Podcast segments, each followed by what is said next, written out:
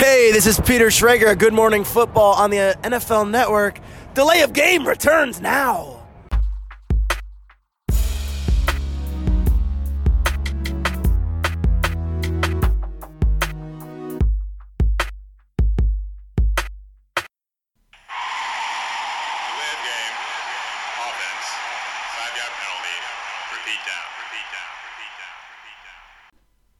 Die Sommerpause ist vorbei und wir melden uns zurück mit Delay of Game, dem Football Podcast. Episode 80. Ja, drei Dienstage gab es keinen Podcast, quasi vier Wochen ja, Podcast-Pause. Die NFL hat äh, ein paar Schlagzeilen produziert. Äh, wir werden die ein bisschen aufarbeiten. In den vergangenen Tagen waren jetzt nicht ganz so viele heiße und brandheiße Themen. Ähm, als erstes freue ich mich natürlich, dass ich nicht alleine hier sitze bei 27 Grad Raumtemperatur. Ich, ja, wir kriegen es hier leider nicht raus mit der Hitze. Der Christian ist da. Hallo. Ja, äh, Christian, hast du die Sommerpause gut überstanden? Na sicher. Ja. Na klar. Ja, langweilig wird es bei euch auch nicht. Nö. Nö. Mir war auch aber, nicht man langweilig. muss auch sagen, dass im Moment ein bisschen wird man abgelenkt durch die NBA. Ja, da war Ja. eine Menge los. Und Ja. äh, das ist auch nicht ganz Wird heute nochmal zumindest einen ganz kleinen Teil dieser Show auch einnehmen tatsächlich. Aber wir konzentrieren uns auf Football. Natürlich, hauptsächlich. Ähm, wir klären die Bierfrage. Wir ähm, müssen zugeben, äh, mein Fehler, äh, immer noch sozusagen Reste trinken. Christian, was hast du? Ähm, äh, Budweiser, nochmal das Original aus Tschechien. Ja, das ist immer noch äh, die Restbestände von meiner gewonnenen NBA-Wette gegen dich. Vielen Dank. Und ich glaube, ich hatte es vor der Sommerpause auch schon, wenn ich es richtig ausspreche, mein Spanisch ist so schlecht. Cusqueña, Cusqueña, irgendwie so, ein Golden Lager aus Peru. Prost. Tja, schöne Grüße an alle Football-Fans, die sich diese Episode reinziehen diese Woche und lange darauf gewartet haben. Ähm, ja, ich war im Urlaub und äh, war dann auch noch in Sachen Baseball unterwegs, also so in der NFL-Sommerpause muss man sich ja auch mit anderem Sport die Zeit vertreiben. Mit dem Max zusammen, ja in London gewesen. Und äh, ja, wir haben dann quasi auch schon auf dem Rückflug ein bisschen uns überlegt, wie sieht heute hier die Headline aus, die erste, die zweite, die dritte und so weiter. Ähm, dann bin ich aber noch fast eingeschlafen auf dem Rückflug und habe das dann gestern Abend hier zu Hause noch vorbereitet. So, dann legen wir los, Christian. Ähm, Carson Wentz Ja. und die Eagles haben einen neuen Vertrag geschlossen und das war relativ, glaube ich, am Anfang auch der Sommerpause. Vier zusätzliche Jahre, die dann ab 2021 greifen. Solange wäre sein Vertrag noch gelaufen. Ähm, Und für diese Zeit kriegt er 128 Millionen Dollar. Davon sollen 107 garantiert sein. Wenn mich nicht alles täuscht, ist das ein neuer Rekorddeal. Ist er wirklich der Franchise-Quarterback für Philly? Was meinst du? Oder ist seine Verletzungsanfälligkeit doch ein Risiko? Ja, erstmal so, das ist natürlich so äh, eine extrem wichtige Headline gewesen. Quarterbacks ist immer ganz entscheidend, wie geht es mit denen weiter, wer ist der Nächste, m, weil die, die Franchises investieren ja unheimlich viel in die Leute auch. Auch gerade die Eagles, die haben ja hochgetradet für Carson Wentz, die haben jetzt Nick Foles abgegeben, das heißt, die sind voll, ja, Also All-In mit Wentz. All in, äh, Ja. sie, das ist ihr Quarterback ähm, und haben ihm jetzt auch den Vertrag gegeben. Aber das war ja quasi gar nicht mehr eine Entscheidung, machen wir das oder nicht. Die, die Entscheidung ist ja schon vorher getroffen. Wenn du Foles wegtradest, wenn du im Draft hochtradest, wenn du diese Entscheidung triffst, dann sagst du, dieser Mann ist unser Quarterback und dann ist dieser Vertrag eigentlich auch nur noch ähm, eine Folge dessen. Ähm, zu den Fragen. Äh, ist er der äh, Franchise-Quarterback für Philadelphia? Ja, das ist, er das ist jetzt so festgelegt. Ne? Es ist, äh, sie haben so viel investiert, dass er jetzt erstmal der Franchise-Quarterback ist. Er hat ja auch in, seiner, ähm, in seinen Spielen, die er gemacht hat, gezeigt, dass er ein hohes Potenzial hat und, und schon gut gespielt. Ja. Ähm, ist, er, ist das Verletz die Verletzungsanfälligkeit ein Risiko? Naja, ich würde sagen, ja. Es ist jemand, der in den ersten Jahren in der Liga jetzt schon verletzt war, der erstmal zeigen muss, dass er diese ja, brutalen 16 Spiele auch überstehen kann.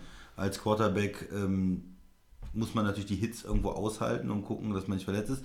Manchmal ist es Zufall, dass bestimmte Verletzungen kommen und das ähm, ja, levelt sich dann aus, ne? ob man jetzt in der ersten und zweiten Saison verletzt ist oder dann in 10 und 11. Aber es kann natürlich auch ein Spieler sein, der mit diesen 16 Spielen äh, nicht klarkommt und der immer wieder mit Verletzungen äh, Probleme hat oder dann vielleicht ein bisschen verletzungsanfälliger ist als andere. Ne? Es gibt ja unterschiedliche Körpertypen, unterschiedliche Ja. Arten, wie auch Körper reagieren auf Hits. Ähm, also von daher, Franchise Quarterback ja, verletzungsanfällig ja. Und Risiko damit auch da ähm, für die Eagles, aber sie mussten das jetzt gehen. Es gibt halt bei so einem Franchise Quarterback, äh, oder wie wenn es jetzt, da gibt es ja nicht ein, naja, wir gucken mal. Wir, was, was heißt, wir gucken mal? Äh, Warte man jetzt noch ein Jahr und zwei Jahre, dann wird er immer noch teurer. Das ist ja, der entscheidende Punkt, Oder ich, ne? äh, äh, geht man hinterher hin und sagt, okay, wir machen einen Franchise-Tag. Das hat man gesehen bei äh, Cousins, wie das dann läuft. Das geht auch in Desaster, weil der Quarterback ist dann natürlich auch nicht zufrieden. Äh, und, Wegen der äh, Unsicherheit der Wegen der. Unterschi- Unsicherheit, der hat dann nur Ja. ein Jahr Vertrag. Also am besten, ich glaube, es ist eine gute Entscheidung von Philadelphia. Sie haben sich eigentlich schon vorher, wie gesagt, entschieden und wenn man das jetzt diesen Weg so gegangen ist, dann macht man auch die Verlängerung möglichst früh, damit der Vertrag noch einigermaßen, ähm, wenn man das auch bei den Summen sagen kann, äh, in, im Rahmen bleibt. Und ähm, ja, Philadelphia ist jetzt Carson Wentz Ja. für die absehbare Zukunft.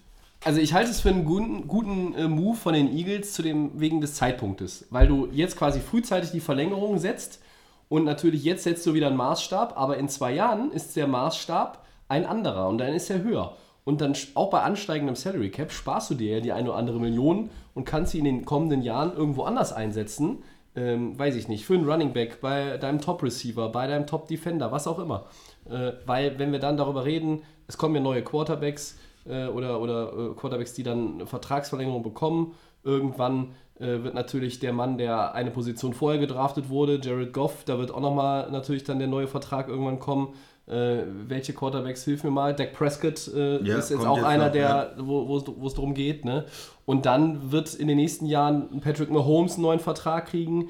Dann geht es um die Rookies vielleicht vom letzten Jahr. In drei Jahren geht es dann auch um Baker Mayfield. Ne? Was kriegt der dann und so weiter? Was kriegt dann Sam Darnold und Josh Allen? Äh, und danach geht es weiter mit Kyler Murray. Und so geht das immer weiter hoch. Und ich glaube, wenn du halt jetzt irgendwie ähm, so und so viel Millionen pro Jahr ausgibst, du hast es jetzt safe gemacht und du hast es richtig gesagt, die Entscheidung war ja gefallen, indem sie Foles haben gehen lassen. Für die Eagles ist er der Franchise-Quarterback.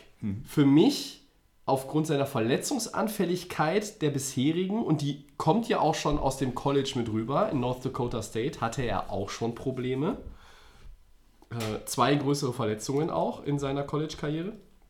Da möchte ich erstmal sehen, im Gegensatz zu Goff, dass das, das Spiellevel ist mal noch eine Sache. Da haben beide noch Luft nach oben, auch wenn Wentz da schon mal auf MVP-Kurs war, zweifelsohne 2017, bevor er sich das Kreuzband gerissen hat. Beide haben noch Luft nach oben. Aber Goff ist bisher zumindest physisch stabil. Und das ist Wentz noch nicht. Und deshalb ist das Risiko für mich halt auch da sehr hoch. Die Eagles sind aber auch bekannt dafür, dass sie ihre Top-Leute auf den Positionen gerne für gutes Geld äh, zufriedenstellen und, und auch halten. Also wenn ich überlege, wie lange Fletcher Cox da schon spielt, etc. Und Lane die- Johnson zum Lane Beispiel. Johnson. Die Leute werden dann auch ordentlich bezahlt, die werden damit, ja, die werden ruhig und zufriedengestellt, kann man wirklich so sagen. Und dann bleiben die da 10, 12 Jahre, ihre ganze Karriere. Und das ist der Plan natürlich mit Carson Wentz. Wenn ich einen Nummer 2 Overall-Pick habe, muss das ja auch der Plan sein. Ja. Und nochmal äh, zum Gehalt. Ähm, er hat jetzt ähm, von, dem, von dem durchschnittlichen Jahresgehalt, man kann ja Verträge immer unterschiedlich bewerten, Richtig. aber wenn wir jetzt vom durchschnittlichen Jahresgehalt gucken, äh, die 32 Millionen sind ja die 128 auf, auf vier Jahre gesehen, bleibt da äh, hinter Aaron Rodgers, Ben Roethlisberger und äh, Russell Wilson dann der, der viertbestbezahlte Quarterback ähm, vor Matt Ryan mit 30. Also er kommt in diese Reihe der über 30 Millionen Quarterbacks rein, die jetzt ja äh, neu gesetzt worden ist in den letzten, ähm, ja, was ist das, etwas über ein Jahr, Ja. glaube ich, ne? Ja. seit ähm, Matt Ryan auch seinen Vertrag unterschrieben hat und, und Aaron Rodgers. Aber er ist auch nicht ganz oben, der Vertrag sprengt nicht alles. Also wenn er jetzt diesen Vertrag nicht bekommen hätte und dieses Jahr eine MVP-Saison spielt, wenn er wirklich verletzungsfrei bleibt, dann hätte man da äh, vielleicht jemanden gehabt, der 34, 35, 36 Millionen im Jahr verdienen will. Wenn, Und das äh, ist in zwei Jahren sowieso die Messlatte. Genau, oder wie gesagt, wenn jetzt die anderen Quarterbacks unterschreiben, äh, ein, ein, äh, vielleicht ein Prescott schon 32 Millionen kriegt im Jahr und er dann eine gute Saison spielt, dann wäre er natürlich noch teurer geworden. Und da kriegen die Eagles erstmal einen Vertrag, der ähm, jetzt nicht den ganz neuen, ganz neuen Punkt auf den Markt setzt, der jetzt über alles hinweggeht, sondern der natürlich ihn gut, sehr gut bezahlt, aber das Ganze bleibt noch im Rahmen. Und wenn er Ja. äh, MVP-mäßig spielt, wie, wenn er so konstant spielt, wie er es schon mal gezeigt hat, dann werden sich die Eagles über den Vertrag freuen. Ähm, ja, mit dem Risiko natürlich äh, der Verletzung. Auf der anderen Seite muss man sagen, so ein Kreuzbandriss, das kann natürlich jedem passieren. Ja? Ähm, und heutzutage ist es so, dass ein Kreuzbandriss ja keine Verletzung ist, die äh, einem langfristig Sorgen macht. Ne? Es gibt ja andere Verletzungen, ähm, wenn ihr Rückenprobleme oder ähm, Sachen, die so über Jahre ähm, ja, dazu führen, dass ein Spieler dann wirklich auch gar nicht mehr spielen kann. Und da ist ein Kreuzbandriss ja noch auf in einer, in einer Situation, wo man sagt, okay, das ist dann eigentlich äh, mit einer OP eine ähm, Zeit, die man braucht, um wieder komplett fit zu werden, aber dann ist es auch irgendwo abgehakt. ne? Kannst du dich noch daran erinnern, als wir hier gesessen haben und darüber diskutiert haben, ob Kirk Cousins wirklich der bestbezahlte Quarterback sein muss? Das kommt mir irgendwie vor, äh, als wäre es fünf Jahre her. Dabei ist es gerade mal eigentlich ein Jahr her. Ähm, Und die Entwicklung hat sich da ja schon nochmal ja, ga- ganz anders jetzt gezeigt. Ja. Also das ging jetzt rasant und immer weiter hoch und das wird ja auch nicht stoppen. Ähm, auch wenn ich ja kein Freund davon bin, dass man quasi da immer ähm, mit diesem Sky is the Limit Motto verfährt, weil irgendwo muss auch mal Schluss sein. Also das ist halt auch die Diskussion zum Beispiel beim Fußball über Ablösesummen. Äh, was ist noch vertretbar? Also früher hat man sich über Sidan und 100 Millionen äh, gab es einen Aufschrei. Das ist ja, verzeiht mir den Ausdruck, aber das ist ja heute eher schon Peanuts. Ja. Ähm, und in der NFL geht es halt immer weiter hoch. Hier muss man sagen, aber natürlich Stück für Stück, weil das System es auch nicht zulässt, dass jetzt ein Quarterback Doug Prescott 50 Millionen im Jahr verdient. Also klar kann man, aber dann wird es kein Fünfjahresvertrag. Das funktioniert dann auch nicht. Mutmaßlich. Aber ähm, ja, unterm Strich nochmal, Eagles, das, haben, das ist jetzt die richtige Entscheidung, weil die Messlatte, wie gesagt, dann irgendwann, die geht immer höher. Ähm, der wird auch nicht am Hungertuch nagen müssen. Und ähm, was mir halt noch so ein bisschen da Bauchschmerzen bereitet aus, aus Eagles Sicht ist einfach, äh, schafft der Mann es jetzt wirklich auch mal ein, zwei Jahre, wenn du mal ein Spiel irgendwo aussetzt, äh, okay, aber ein, zwei Saisons auch uns jetzt mal zu zeigen, wo er wirklich auch 15, 16 Spiele macht. Denn das ist ja auch das, was du brauchst, um erfolgreich zu sein. Du legst das Schicksal der Franchise in diese Hände. Ja, es gibt jetzt nicht mehr diesen, diesen Backup, den man ziehen kann. Sagt, okay, die fünf Spiele, die gewinnt uns auch noch irgendwie äh, Nick Foles jetzt hier. Das, das ist nicht mehr da. Ne? Dieses Sicherheitsnetz ist jetzt weg und das kann man sich dann auch nicht mehr leisten, wenn man ähm, einen Quarterback so top bezahlt.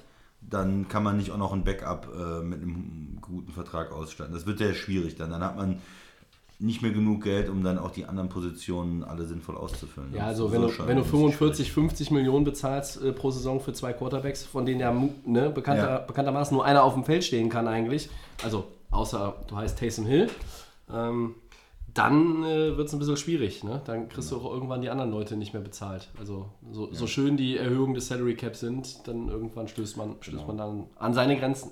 Ja, wo, wobei nochmal, was du gesagt hast, klar, die Quarterbacks werden immer höher bezahlt, aber es ist ja halt schon so, dass, es, dass sie eigentlich noch mehr verdienen könnten eventuell. Ne? Es gibt ja immer noch das Franchise-Tag, also das heißt, äh, die, die Clubs haben ja noch eine gewisse Macht zu sagen, okay, nee, nee, du kommst jetzt nicht, gehst nicht dahin, wo du möchtest, sondern äh, du spielst weiter bei uns für den und den Betrag und das ist natürlich auch immer ein Startpunkt für solche ähm, Verträge, dass man sagt, okay, was würde passieren, wenn wir di- dir ein, zweimal das Franchise-Tag ver verpassen, wo kommen wir dahin? Und dann äh, fängt man an zu verhandeln. Aber es sind natürlich Summen, die äh, trotzdem gewaltig sind. Ja. Ja.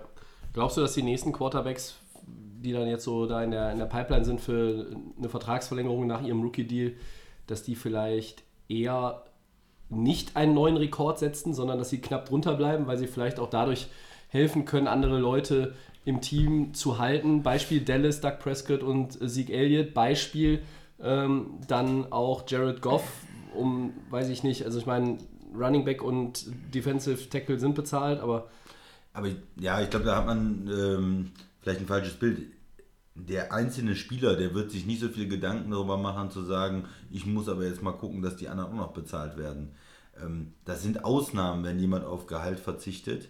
Das kann jemand wie Tom Brady machen, der dann in seiner Karriere schon eine Menge Einnahmen generiert hat, der auch noch ähm, über seine Frau eine Menge Geld hat, dem fällt es dann vielleicht äh, ein bisschen leichter und der auch ein Standing in der Organisation hat, der würde ja wahrscheinlich auch nachdem er ähm, nicht mehr als Quarterback da tätig ist, noch einen Posten bei den Patriots bekommen oder so. Der hat natürlich dann auch die Möglichkeit mal zu sagen, ich verzichte hier auf ein paar Millionen und wir machen das nächstes oder übernächstes Jahr mit meinem nächsten Vertrag. Aber wenn jetzt jemand wie ähm, Goff, der von einem Rookie-Deal kommt, der noch nicht so viel in seiner Karriere verdient hat, den Payday da vor Augen hat ähm, und ich weiß, bin ich nächstes Jahr verletzt und dann wird die Organisation nicht sagen, mein Lieber, äh, du kriegst nochmal 20 Millionen von uns.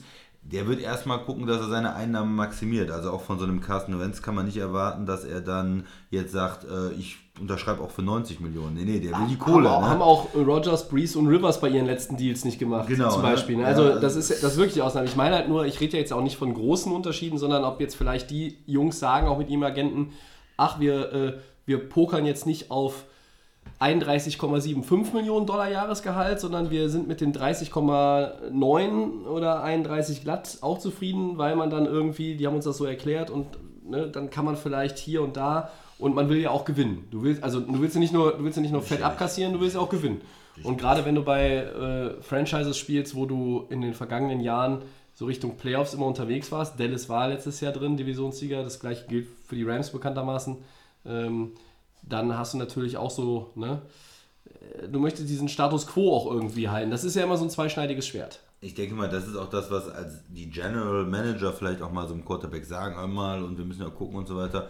Aber die Agenten, äh, die die Verhandlungen führen, die sind natürlich, die, die kriegen sind prozentual irgendwo Ja, ja, für die- die wollen jeden Dollar die wollen haben. die Ja. Dollars haben ne? und die wollen auch sagen, ich habe hier für meinen Quarterback das und das erreicht, weil sonst kommt ein anderer Agent und sagt, hör mal, was hast du eigentlich für einen Agenten, der für dich nichts raushandelt. Ne? Also das muss man auch alles sehen. Ähm, es gibt sicherlich mal die Quarterbacks oder auch mal Spieler, die ein bisschen, ähm, ein bisschen vielleicht auch Vertragsstrukturen äh, akzeptieren, die fürs Team besser sind.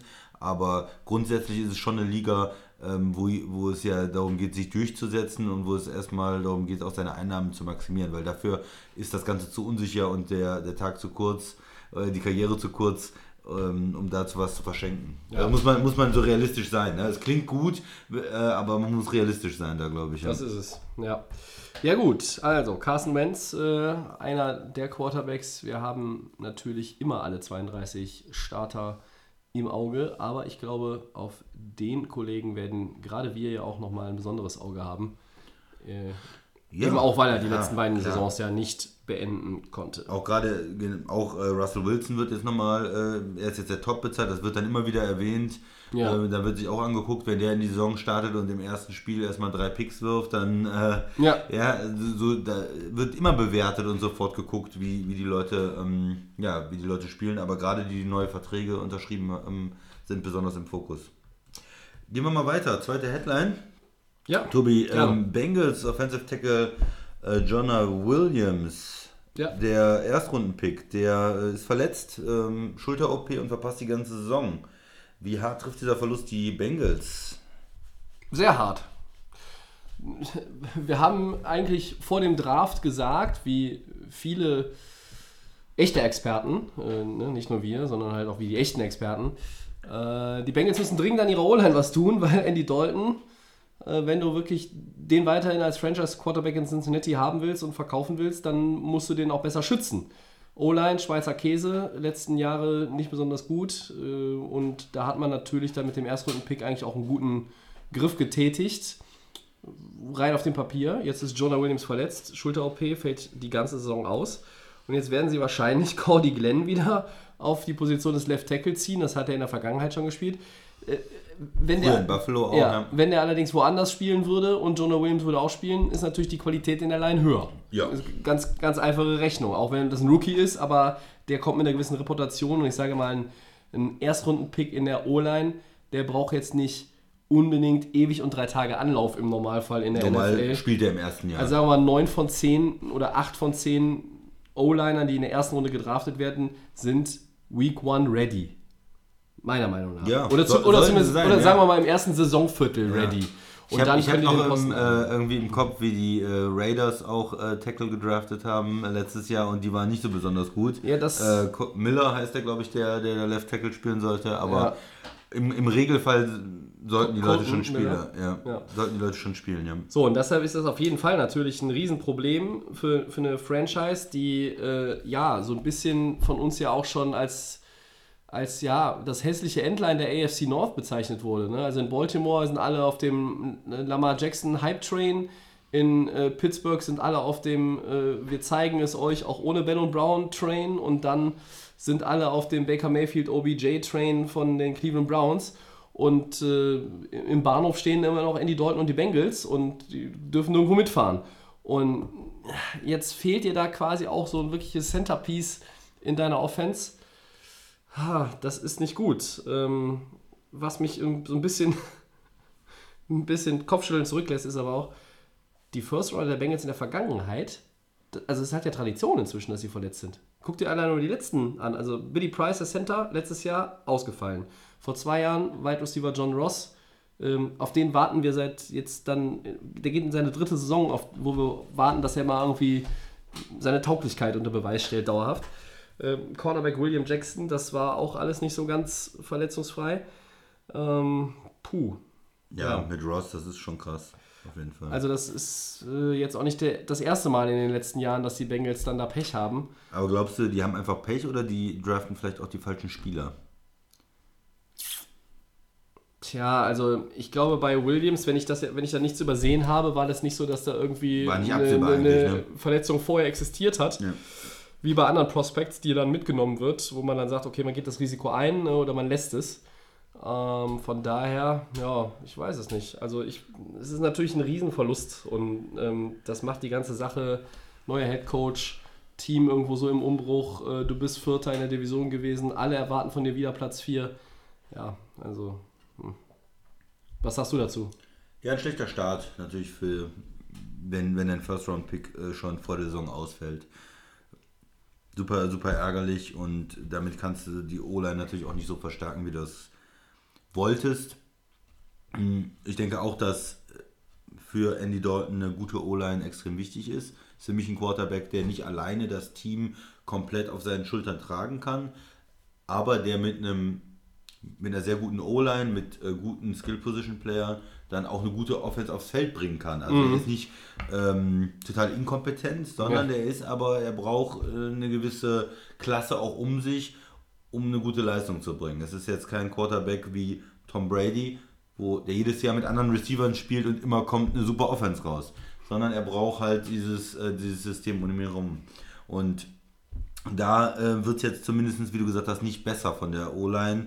Ähm, diese, diese erhoffte Verbesserung, die muss man jetzt erstmal, ähm, ja, die findet jetzt erstmal nicht statt. Und von daher ist es natürlich ein Verlust für die Bengals. Ja, also das ist, äh, macht die ganze Sache natürlich auch für Zach Taylor, den neuen Headcoach, nicht einfacher. Ne? Also du, du hast, also ein bisschen überspitzt gesagt, du hast ein Klemmbrett, da ist ein Zettel drauf, da stehen Baustellen und da machst du einen grünen Haken hinter. Äh, äh, Ja. O-Line-Verbesserung, Draft, Haken. So. Und jetzt äh, muss es ausradieren und muss dir wieder was Neues überlegen. Und ähm, für ein Team, das halt jetzt nicht unbedingt das meiste Talent hat in, in der Division, in der sie spielen, ist das. Ich glaube, das ist für, ein- für ein Team wie Cincinnati einfach auch mit dem, wie es in den letzten Jahren gelaufen ist, unter Marvin Lewis, jetzt auch mit dem Umbruch, neuer Headcoach etc., ist es einfach schwieriger zu kompensieren als für ein Team, das, weiß ich nicht, vielleicht letztes Jahr in den Playoffs war. Also einen Left Tackle zu verlieren, wenn ein Quarterback Rechtshänder ist, ist sowieso immer schlecht. Aber ähm, hier, weiß ich nicht, haut das nochmal irgendwie so ein bisschen, das halt einfach mehr nach, finde ich. So Ja. als, ich sag jetzt mal andere Teams, äh, die haben jetzt auch nicht natürlich, also kein, nicht die Saints oder die Bears oder Cowboys haben jetzt nicht zwei super tolle Left Tackle. Nee. Ja, ja auch, wird es ja auch wieder Geld ins Klo runterspülen.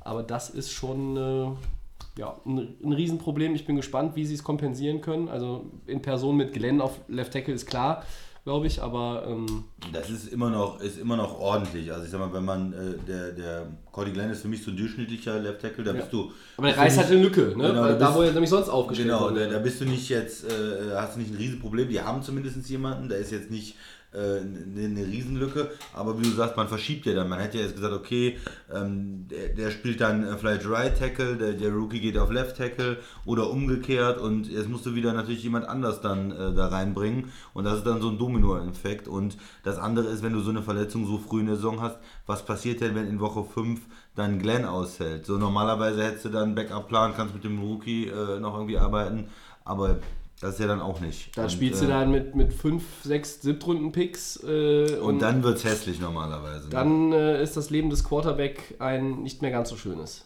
Genau. Ja, ich glaube, Okay. mehr haben wir zu dem Bengals-Thema auch nicht. Ne? Ähm, gehen wir weiter und mal wieder, ja, leider mal wieder abseits des Spielfeldes äh, und der Trainingsplätze. Es geht um unseren geschätzten Chiefs-Wide Receiver Tyreek Hill. Nach den Vorwürfen gegen seine Person hat er nun keine rechtlichen Konsequenzen zu fürchten, rein rechtlich. Also er wird nicht von der Polizei irgendwie belangt wegen Kindesmisshandlung. Ähm, ja, aber die NFL ist natürlich mit dem Thema noch nicht durch. Christian, glaubst du, dass die NFL ihn auf jeden Fall sperren wird? Ja, ich glaube schon, also nachdem, was ich gehört habe, glaube ich schon, dass sie ihn sperren werden. Es hat ja jetzt eine Anhörung stattgefunden mit Hill, den Anwälten. Sie da irgendwie die NFL-Sheriffs, nenne ich sie jetzt mal ganz flapsig, haben ihn da irgendwie stundenlang äh, verhört und äh, sich mit ihm unterhalten. Ähm, ja, du glaubst, es gibt eine Sperre. Ja, ich glaube schon, ja.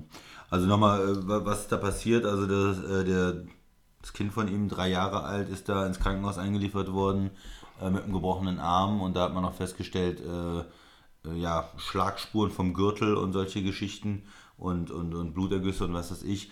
Und ähm, dass er und ähm, die, die Mutter des Kindes, ich weiß nicht, ob die verheiratet Verlobt. sind, verlobt oder so, äh, haben dann auch zugegeben, irgendwie das Kind gezüchtigt zu haben, sozusagen, äh, geschlagen zu haben. Und ähm, nun gab es dann Ermittlungen, aber die Polizei konnte nicht beweisen, dass der gebrochene Arm zum Beispiel auch deshalb passiert ist und konnte nicht ausschließen, dass es der gebrochene Arm ein Unfall ist und das andere ähm, ist strafrechtlich dann je nachdem nicht von Belang anscheinend. Ich weiß jetzt nicht, wie die genaue rechtliche Situation in den einzelnen Bundesstaaten in den Ja. USA ist, aber da, deshalb wurden die Ermittlungen eingestellt. Auch weil klar war, dass, äh, oder, oder beziehungsweise nicht klar war, wer, welches Elternteil welches dafür Elternteil verantwortlich ist. Dafür ja. verantwortlich ist dann. Ähm, aber das ist natürlich immer noch eine Sache, ähm, ja, die, die einen persönlich natürlich, äh, wo man sagt, was macht der, was macht der da? Wie kann man ein dreijähriges Kind äh, so schlagen? Wie kann man überhaupt Kinder schlagen? Aber gerade noch so ein kleines Kind, das äh, mit, mit dem Gürtel und das sind Arm gebrochen, das sind einfach Sachen, die man, die man nicht nachvollziehen kann, die ich nicht nachvollziehen kann. Ähm, ja, dann nochmal zu der Ermittlung der NFL. Wir haben ja früher, und da, das finde ich ein bisschen schwierig. Am liebsten wäre mir natürlich, es gibt irgendwelche rechtlichen Konsequenzen und dann darauf reagiert die NFL. Also jemand wird wegen irgendwas angeklagt, verurteilt, wie auch immer, und dann sagt die NFL, äh, damit das, wir äh, benutzen dieses Urteil, der ist, der ist äh, verurteilt worden und das und das ist jetzt auch unsere, ähm, unsere Aktion dazu, unsere Strafe. Weil wir hatten natürlich in der Vergangenheit auch Sachen, wo die NFL gehandelt hat, bei äh, Sieg Elliott zum Beispiel, wo die ganze Sache noch unklarer Ja. war. Man hat halt da irgendwie so zwei ja, parallele Gerichtsbarkeiten. Auf der anderen Seite findet man es natürlich in so einem Fall wiederum gut, dass jetzt nicht einfach alles dann einfach weitergemacht wird und gesagt wird, okay, der ist jetzt, das ist jetzt gerade irgendwo an ja. der Grenze oder der, man kann ihn irgendwie strafrechtlich nicht belangen und die NFL macht nichts. Da findet man das natürlich schon gut, dass die NFL jetzt sagt, wir hören uns das Ganze nochmal an und wenn wir das Gefühl haben, der verstößt mit seinem Verhalten gegen unsere, gegen unsere Werte, gegen unsere, ähm, ja, wie, wie nennt man es immer, also äh, so die, man, der, der schadet dem Image der Liga, Ja. äh, wir, wir sperren den dafür. Das findet man natürlich dann gut. Ähm, naja, es ist, es ist immer sehr schwierig bei diesen ganzen Fällen. ne? Es ist ja, also hier in dem Fall denke ich schon, da finde ich es gut persönlich, wenn die NFL jetzt sagen würde, ähm, so wie du dich verhältst, das kann nicht sein. Ähm, wir sperren dich jetzt, du spielst jetzt erstmal nicht, du bist kein, du kannst jetzt hier nicht diesen Sport ähm, darstellen und, und bist kein Vorbild und wir sperren dich. Äh, auf der anderen Seite ist es natürlich schwierig, ähm, ja, dass manchmal bei anderen Fällen, die irgendwo in, in Grauzonen sind, ähm, dass, dass es da so zwei, eine Justiz gibt und dann nochmal, ähm, ja, dein Arbeitgeber äh, da bestimmte Sachen auch macht. Also deswegen, ich finde es immer schwierig bei diesen ganzen Fällen. Ja. Ich weiß nicht, wie du es siehst, Tobi. Also es ist, Du hast, ja, ähm, du, du hast einen interessanten Punkt jetzt ähm, auch gebracht, äh, nämlich, dass, dass eigentlich du es gut findest, wenn die NFL ihn jetzt doch sperrt. Beim Fall Ezekiel Elliott fand ich das total daneben, weil die Aussagen von der Frau damals, als es darum ging, häusliche Gewalt oder nicht, hat sich total verstrickt in den Aussagen und es gab keine polizeilichen Ermittlungen und da habe ich ja bis Ja. heute auch die Meinung, dass es so ein Stückchen diese Sperre für Ezekiel Elliott ähm, auch im Grunde genommen war, Jerry Jones hat ja so ein bisschen auch mit äh, bei dem einen oder anderen Thema mit Goodell nicht auf derselben Wellenlänge gelegen, Ja, ja, ja, dass Goodell weiß, da ja. so ein bisschen ein Exempel statuieren wollte und quasi Jerry Jones mal so einen, so einen Schuss wollte, Bug. So. Und da gab es halt einfach, es, die Polizei hat dann auch nicht mehr ermittelt, das wurde auch fallen gelassen auf, auf, von der Seite her. Und da fand ich dann die Sperre unangebracht. Hier ist ja aber der Beweis ganz klar gegeben. Es gibt die Audioaufnahme, es gibt die Verletzung des Kindes. Und deshalb finde ich es auch genau wie du richtig, wenn die NFL noch äh, Konsequenz äh, zieht. Ja, weil ähm, äh, auch wenn das dann natürlich für den Spieler vielleicht nicht so ganz äh, nachvollziehbar ist. Wir, wir ziehen jetzt einfach mal das Szenario, Tyreek Hill ist es selber nicht gewesen, sondern es war vielleicht tatsächlich die Mutter des Kindes. Dann hat, büßt Tyreek Hill mit einer Suspendierung in der NFL für etwas, das er nicht getan hat. Ob er das dann hätte verhindern können, also müssen ja, Ja, aber, ja. aber er hätte verhindern können, steht wieder auf einem anderen Blatt, weiß man dann auch nicht. Ob das rauskommt, weiß man dann noch nicht. Äh, aber ich glaube, in dem Fall äh, sind wir da schon auf jeden Fall auch wieder ähm, ja, auf, der, auf derselben Linie. Eine Suspendierung ist, glaube ich, unumgänglich.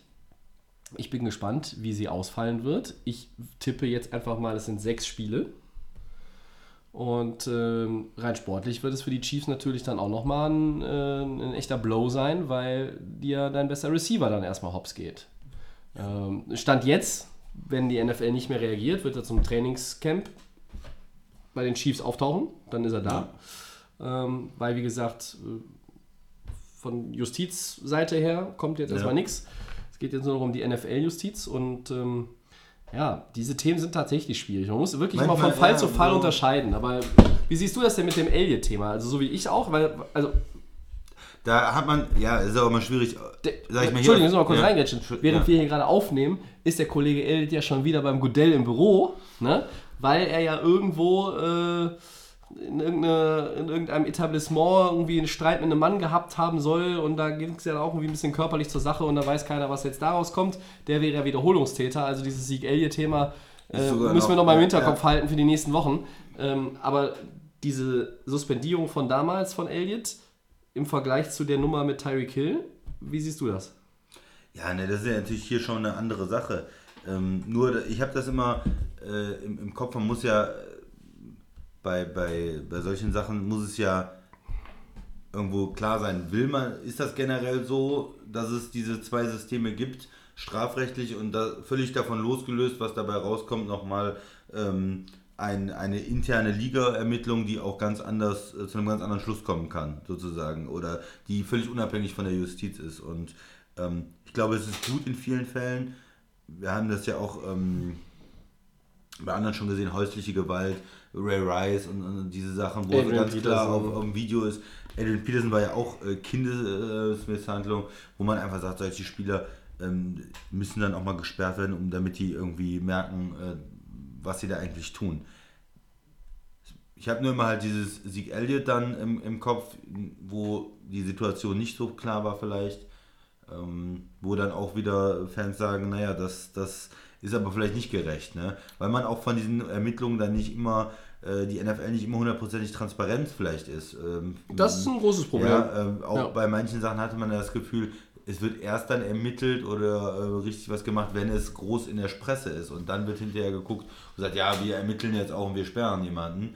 Ähm, wo die NFL sicherlich auch die Möglichkeit gehabt hätte, schon im Voraus da äh, sich das Ganze anzugucken.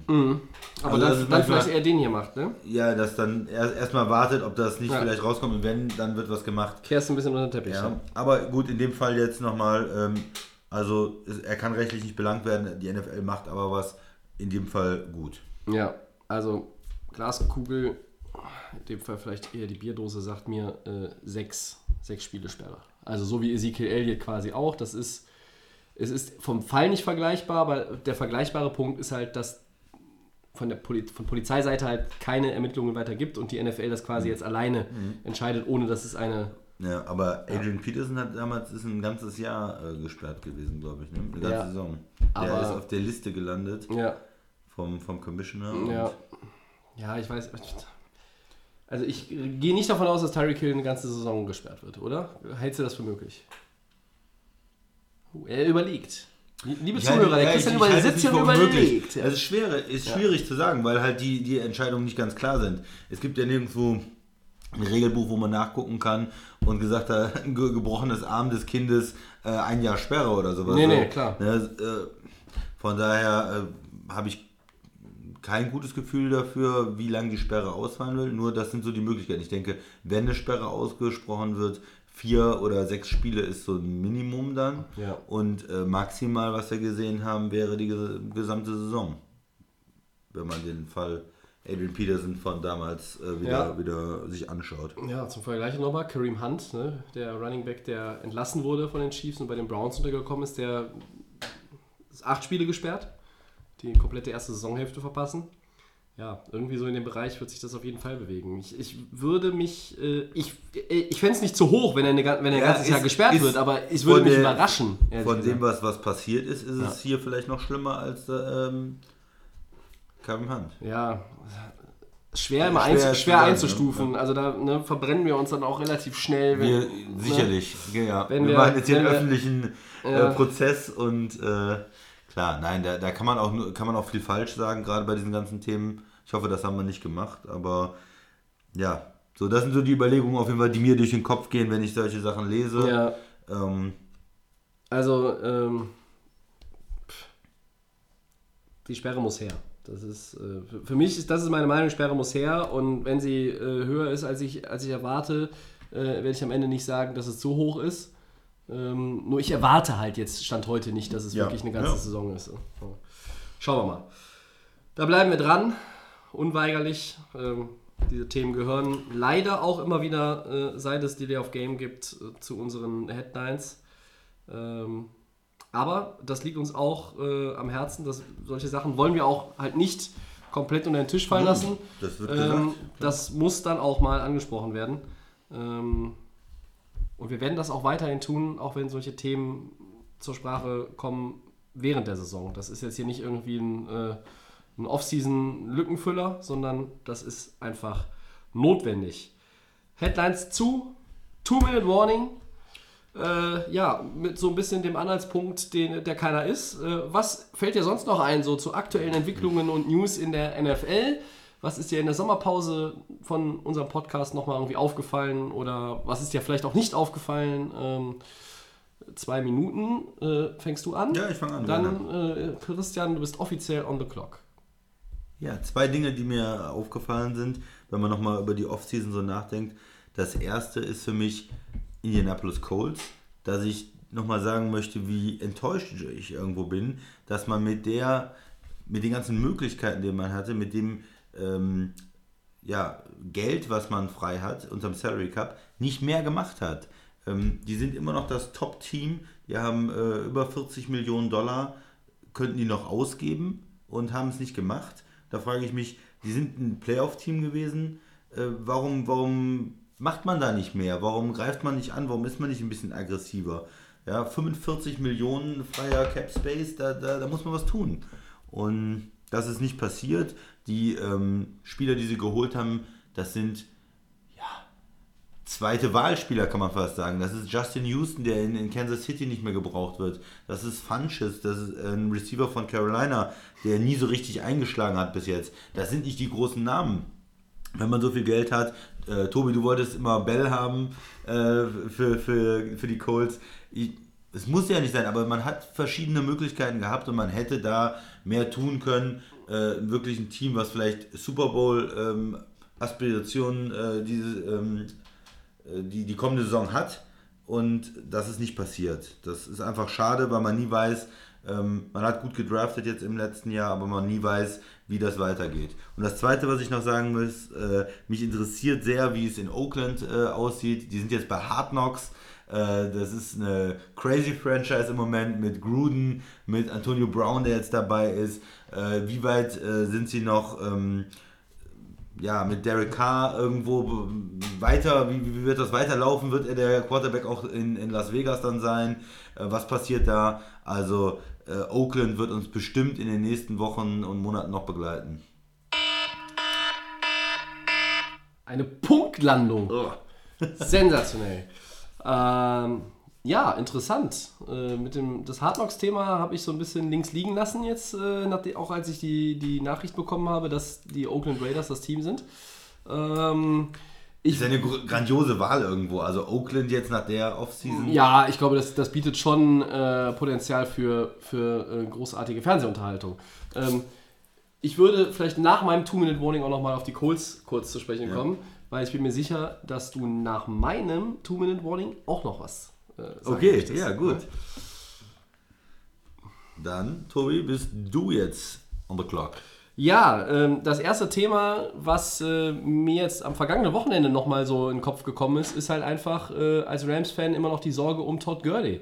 Ich war in London und äh, ich habe ihn leider nicht getroffen, aber Todd Gurley war auch in London. Er war auch beim Baseball zwischen den Yankees und den Red Sox. Er war in Wimbledon, hat sich Tennis angeguckt.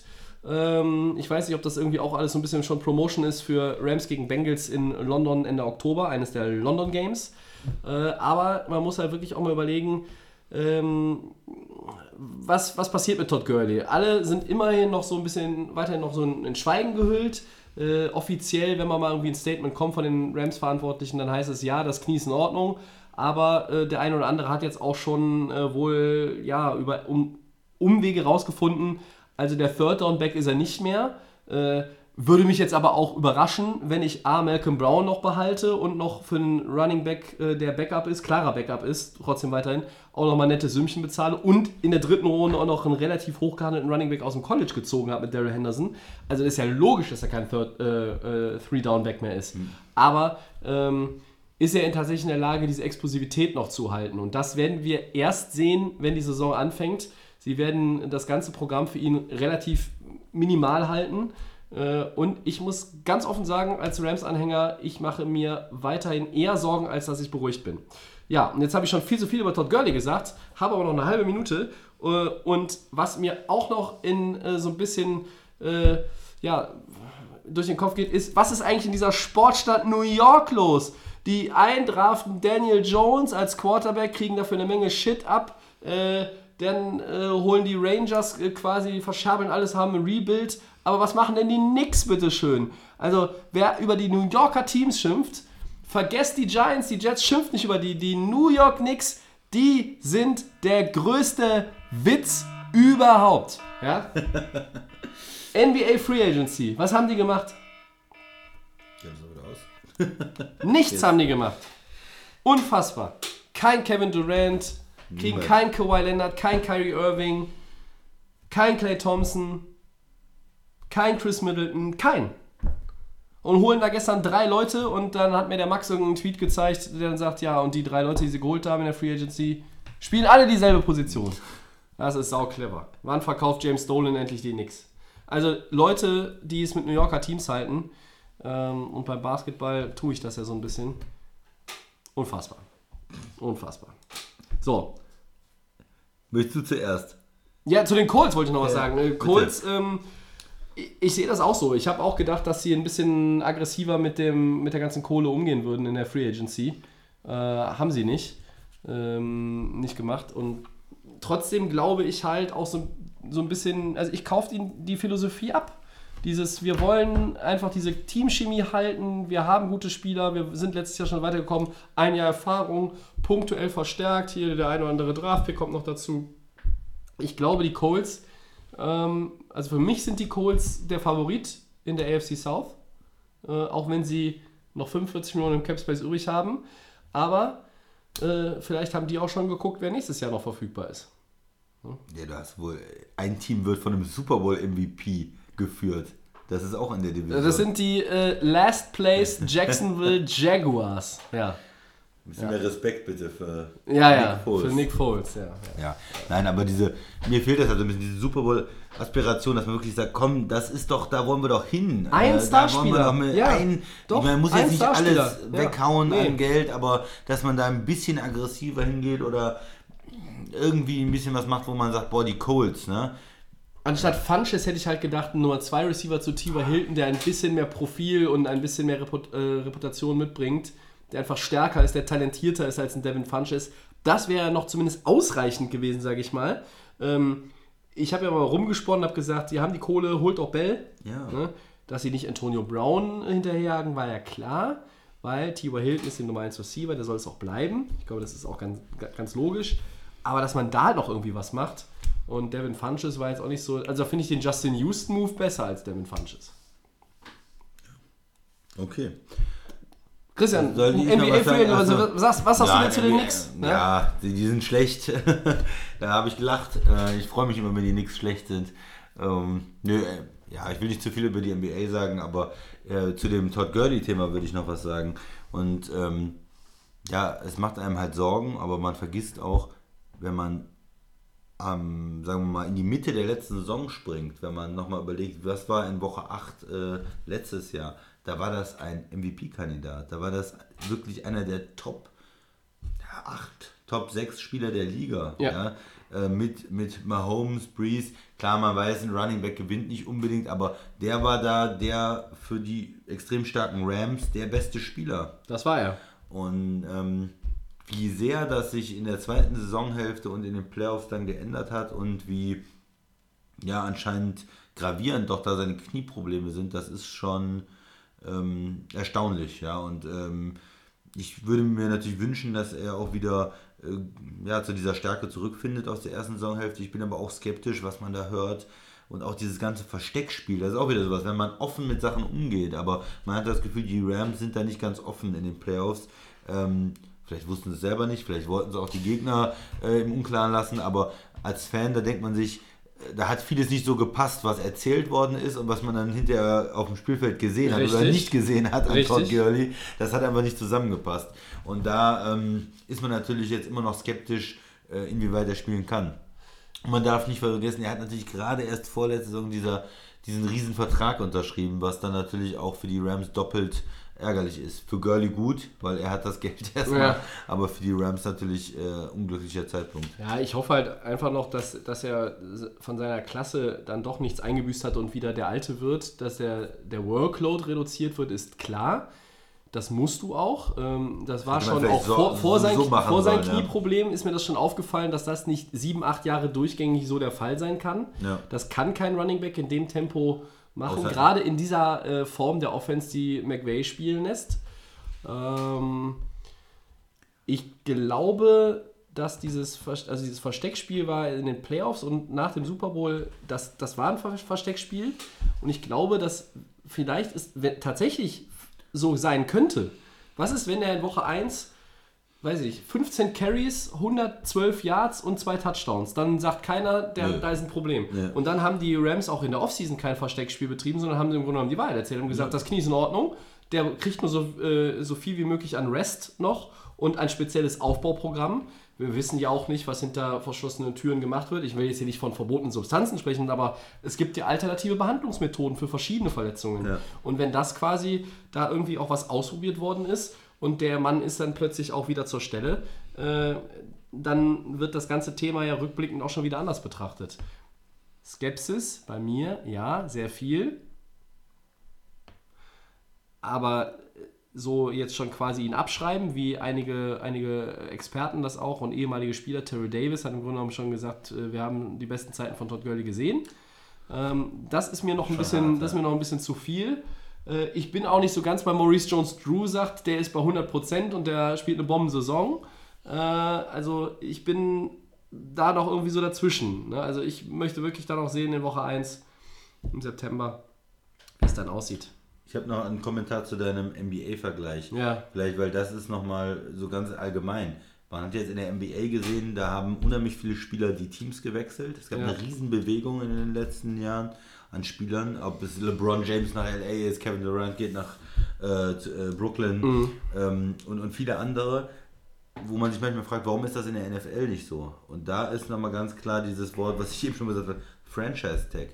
Das heißt, wenn die Teams mit den Quarterbacks verhandeln, dann, äh, wenn die dann sagen, ja, ich unterschreibe aber hier nicht die Verlängerung, ähm, dann kommt halt, äh, ja, dann behalten wir dich, aber du kriegst einen Franchise-Tag, du kriegst noch einen Franchise-Tag und dann bist du äh, drei Jahre älter und kannst mal versuchen, einen neuen Ja. Vertrag zu kriegen.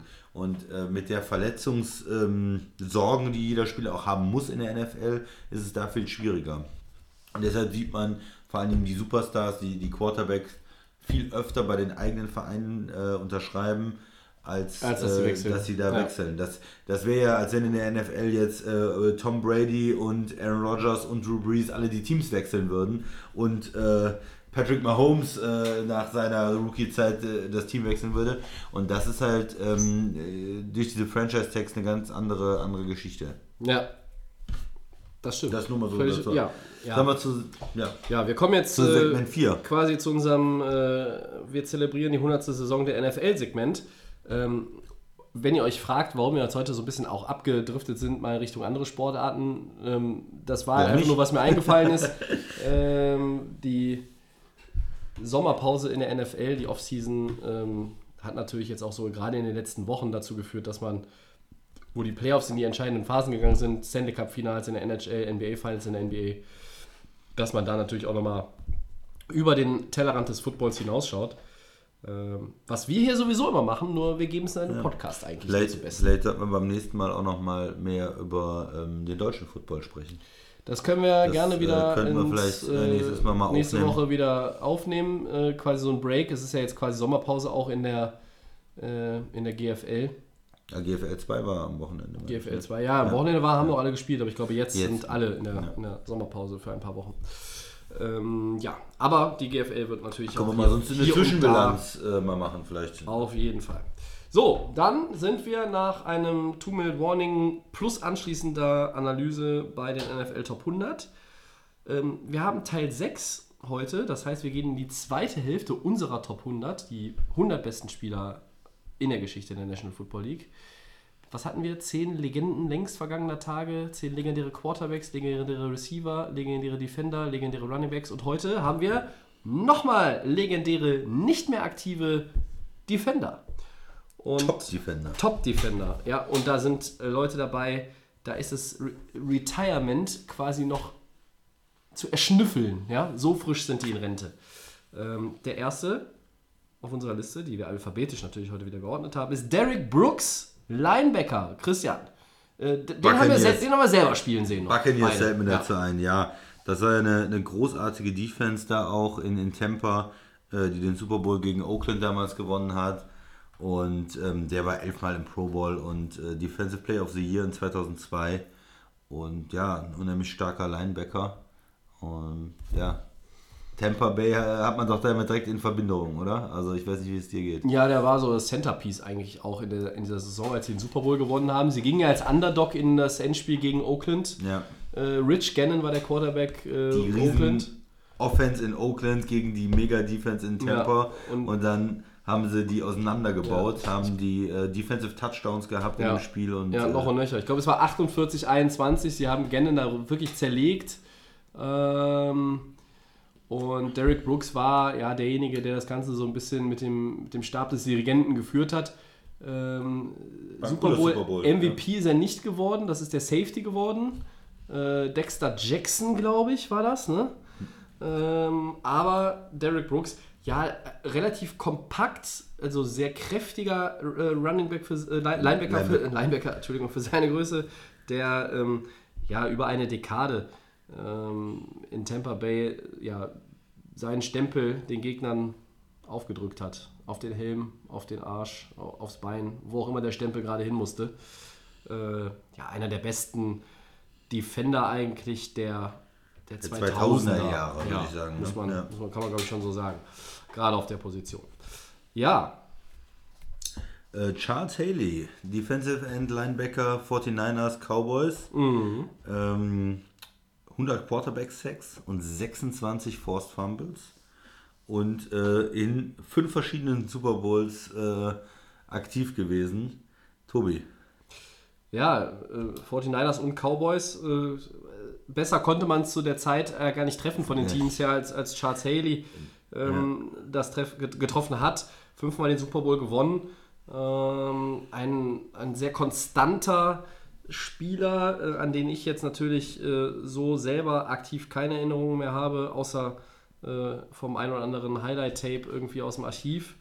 Ähm, deshalb kann ich zu ihm auch nicht, wirklich nicht so viel sagen.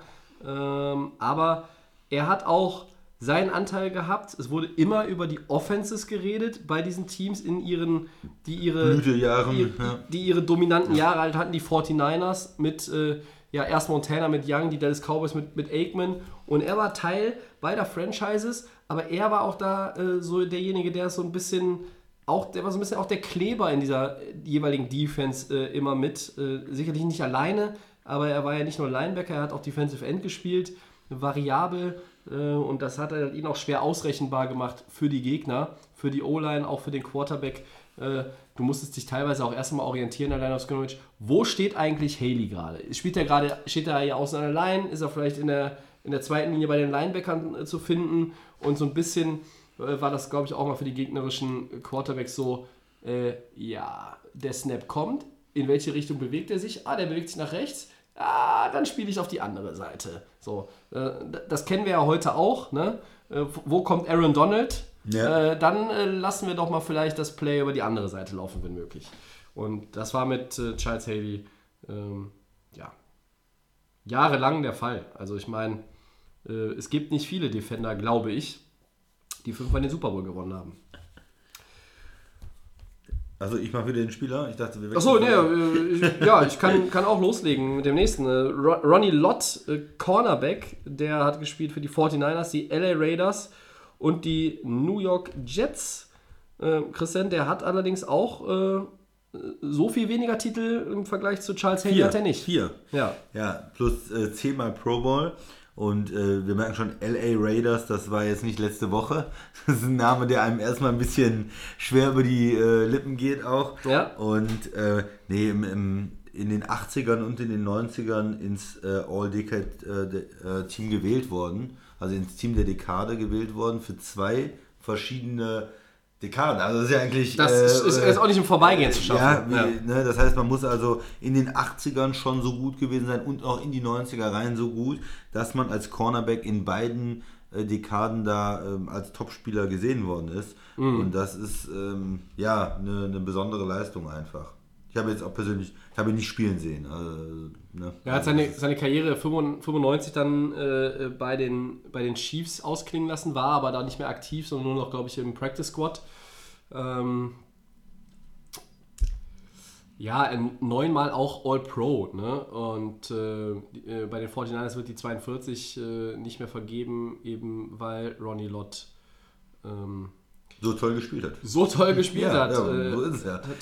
hat ähm, mit Marcus Allen und Emmett Smith, die er äh, aus, äh, aus Zeiten äh, als Gegner noch kennt, die er äh, Ja. gerade äh, Emmett Smith natürlich Dallas Cowboys, eine eigene Stiftung gegründet, die die sportliche Erziehung und die athletische Entwicklung von Kindern fördert. Das heißt, er hat sich auch sehr sozial noch engagiert nach dem Karriereende. Ähm, ja, äh, au- auch der geben wir natürlich zu, aber aus 100 Jahren, ne, so alt sind wir dann doch selber noch nicht. Äh, den haben wir auch nicht mehr live spielen sehen.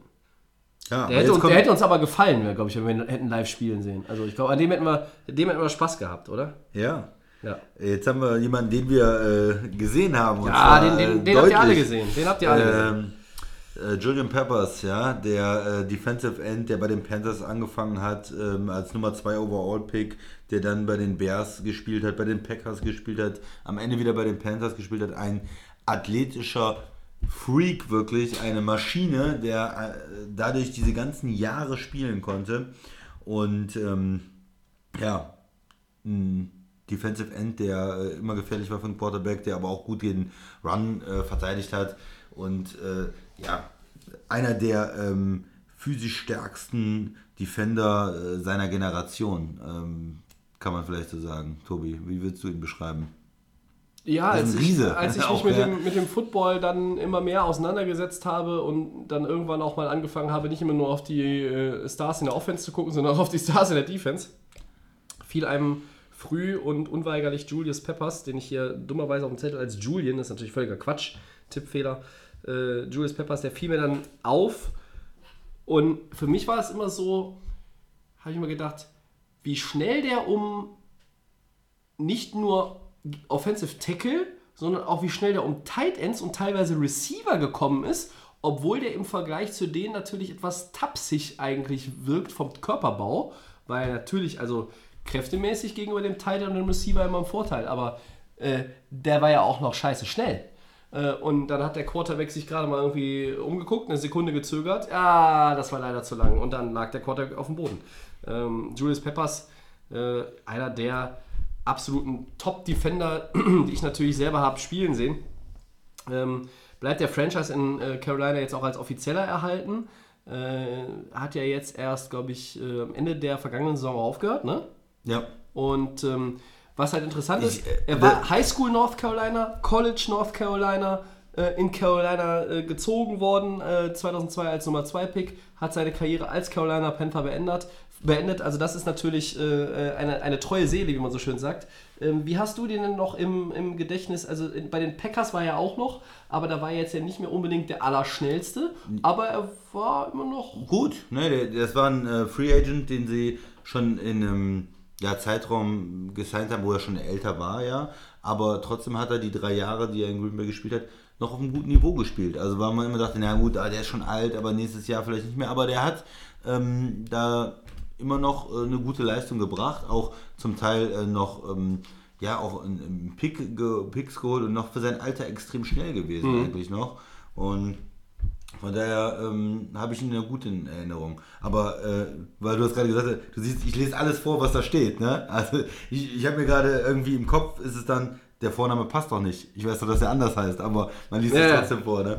Ja, also Julius Peppers. Äh, mein Fehler. Nein, ja, ich habe es falsch vorgelesen.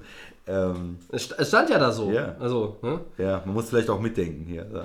Ja, Also ähm, der Defensive End, nee, ein super, super Typ auch, ähm, der auch irgendwie einfach Football auch gelebt hat. Also das war dann auch in den drei, wo er schon weit über 30 war, wo dann erstmal jüngere Spieler nochmal gesehen haben, hör mal, der ist immer noch so eine Maschine, der ist immer noch Ja. physisch so stark, der ist, ähm, wenn er vielleicht, du sagst ja, tapsig rüberkommt, so, aber immer noch so schnell, hat auch diese, ähm, diese, immer diese Möglichkeit gehabt, seine Hände hochzureißen, seine Arme hochzureißen und ist ja groß und dadurch auch irgendwie in, äh, noch einen Football abzufälschen. Also da ähm, ja, ist er einfach äh, die, die, ein die, besonderer Spieler die gewesen. Kombination aus allem. Ja, seine, seine Physis, seine Körpergröße, wie gut seine Hände auch waren Ja. und seine Schnelligkeit. Das ist auf der Position des Defensive End, muss man diese Komponenten alle erstmal so gut vereinen, wie er das gemacht hat. Ja. Und das haben in der 100-jährigen Geschichte der NFL auf dem Niveau alle diese Komponente nicht sehr viele hingekriegt. Ja. Deshalb gehört er unweigerlich in diese Liste. Und er, er hat keinen Super Bowl gewonnen. Ne? Nee. Das ist für ihn natürlich ähm,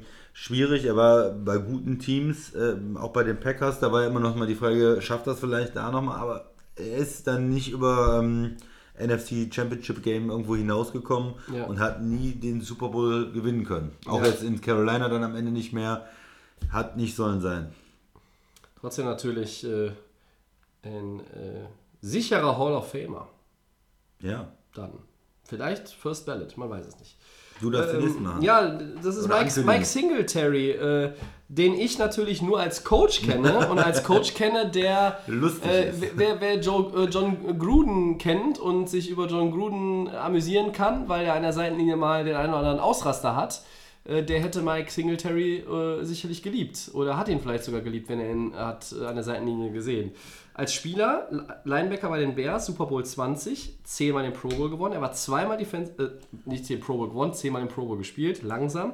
Zweimal war er Defensive Player of the Year und er galt als das Heart of the Defense der Monsters of the Midway, wie die Bears Defense damals genannt wurde. Ähm, und so wie er selber gespielt hat, hat er auch gecoacht. Hart, laut, effektiv. Was fällt dir Ja. zu Mike Singletary ein? Super Typ. Wir hatten irgendwann letztens äh, Erlacher auch irgendwie Ja. in unserer Top 100 und das ist eigentlich das Vorbild, ja, das ist eigentlich der Original. Das ist der Original Mittellinebacker. Urlacher. Das ist der Original Urlacher. Ja, Ja. oder? Also das Ja, Vor auf jeden die- Fall. Diese Spieler, äh, oh, Ray Lewis oder so, die hätten gesagt, äh, das ist ein Vorbild für mich. Das ist ein Spieler, der davor war, der deswegen vielleicht auch jetzt Jüngeren ähm, nicht so präsent ist, aber der eigentlich dieser Spielertyp in Ja. den 80ern dann war halt. Ne? Der dominante ähm, Mittellinebacker, der da aufgeräumt hat. Das war er. Äh, und äh, er hat ja auch relativ äh, viel äh, als, als Trainer jetzt auch schon hinter sich. Ähm, er war Linebacker-Coach in Baltimore. Er war Assistant Head Coach bei den 49ers. Er war Interims-Head Coach bei den 49ers. Er war dann Head Coach bei den 49ers. Dann war er Assistant to Head Coach und Linebacker-Coach bei den Vikings. Er war Defensive Assistant bei den Rams. Und äh, ja, jetzt ist er äh, Head Coach bei Memphis Express. Und jetzt fragt ihr euch, was spielen die denn? Ja, die haben in der AAF gespielt. Der ähm, Ja. Alliance of American Football, die nur eine sehr kurze Halbwertzeit hatte. Ja. Das ist Mike Singletary. Äh, was hat er noch? Gab es mal irgendwie so einen Spruch? Ich glaube, ich kriege ihn nicht mehr zusammen. Äh, ich ich brauche hier Gewinner. Mit allem anderen kann ich nicht arbeiten. So sinngemäß war das. Äh, ja. Und dann erstmal so. Kann hä? Coach him. Äh, okay. Ja. Ähm, der nächste, Christian. Bruce Smith, äh, Defensive End, Bills Redskins, für, für mich eigentlich Bills, habe ich da Ja. äh, im Kopf. Elf, elfmal Pro Bowl, Nummer 1 Overall Pick Der Bills. und ja, 85. einziger Spieler, der 200 Sex in seiner Karriere Ja, verbunden das ist der, All-Time Leader mit 200 All-Time Sacks. Leader der NFL. Ist der einzige, der mehr als, also der 200 plus hat. Ja, das ist ein genau 200 voll. 200, oder? Ich meine, er hat genau 200 200 oder voll. 200,5. Aber er ist die Nummer 1 äh, in dieser Liste. Ähm, Deswegen muss er in unsere Top 100. da gehört Also, er rein, da gehört er rein, da gehört ja. er rein, auf jeden Fall. Ist er auch, auch ein Spieler, ich weiß gar nicht, habe ich den noch selber gesehen? Nee, dafür bin ich, dafür bin ich nicht alt genug, ne? Naja, er äh, auch nicht den Super Bowl Er gewonnen. nicht den er Super war Bowl in den, gewonnen. in den. Bills, äh, mit den Bills äh, drin. Ja, Ja, in den an, die waren ja äh, Anfang der 90er viermal hintereinander im Super Bowl, haben es immer wieder verloren. ja, Und äh, das ist halt auch irgendwie das Tragische dann. Also diese, ähm, ja doch, ich habe ihn noch spielen sehen. diese, dieses elfmal Pro Bowl, ja, extrem erfolgreich, extrem viele Sex, aber der ähm, ganz große Erfolg dann mit dem Super Bowl fehlt ihm auch. Das ist richtig. Äh, Ich muss, muss noch korrigieren. Bei Washington von 2000 bis 2003. Das heißt, ich äh, war jetzt auch nicht mehr wirklich seine Blütezeit. Also 14 Jahre Buffalo vorher, da war er Das top. ist, ja, das ist so, da kennt man wird eigentlich ne? auch mal mit Buffalo, verbunden. Also ähm, äh, er war übrigens auch im 80er und 90er All-Decade-Team. Ja, das, das passt natürlich auch. Zweimal Defensive Player of the Year. Ja, und wie gesagt, der All-Time-Career-Sack Leader. Ja, und Anfang der 90er halt in diesen erfolgreichen Buffalo-Teams, das kann man sich heute vielleicht auch nicht mehr so richtig vorstellen. Mhm. Richtig erfolgreiche Buffalo-Teams, aber Ja. das hat nicht gereicht. Im Gegensatz zu vielen anderen, die wir hier auch schon genannt haben und noch nennen werden, hat er äh, dann auch so ein bisschen Abstand von der NFL genommen. Äh, er baut heute mit seiner eigenen Firma Apartmenthäuser, macht äh, jetzt gar nicht so irgendwie groß irgendwo einen TV-Experten oder ist wie, wie Singletary quasi äh, Coach oder mit, sowas, mit ja. einer doch bemerkenswerten Coaching-Karriere aufgefallen. Ähm, ne? Jeder so wie er möchte. Bruce Smith hat da so ein bisschen den Abstand gewonnen und ja, ich bin mal gespannt, ob wir diese 200 Career Sacks, ob die mal noch geknackt werden. Wenn, machen wir dazu eine Sondersendung. Das So. sagen wir jetzt ja heute mal. So, Soll ich den nächsten machen? gerne. Ja. Lawrence Taylor, Linebacker, Giants. Der Original-LT. ja? genau. Zehnmal Pro Bowl, ähm, MVP 1986. Ja.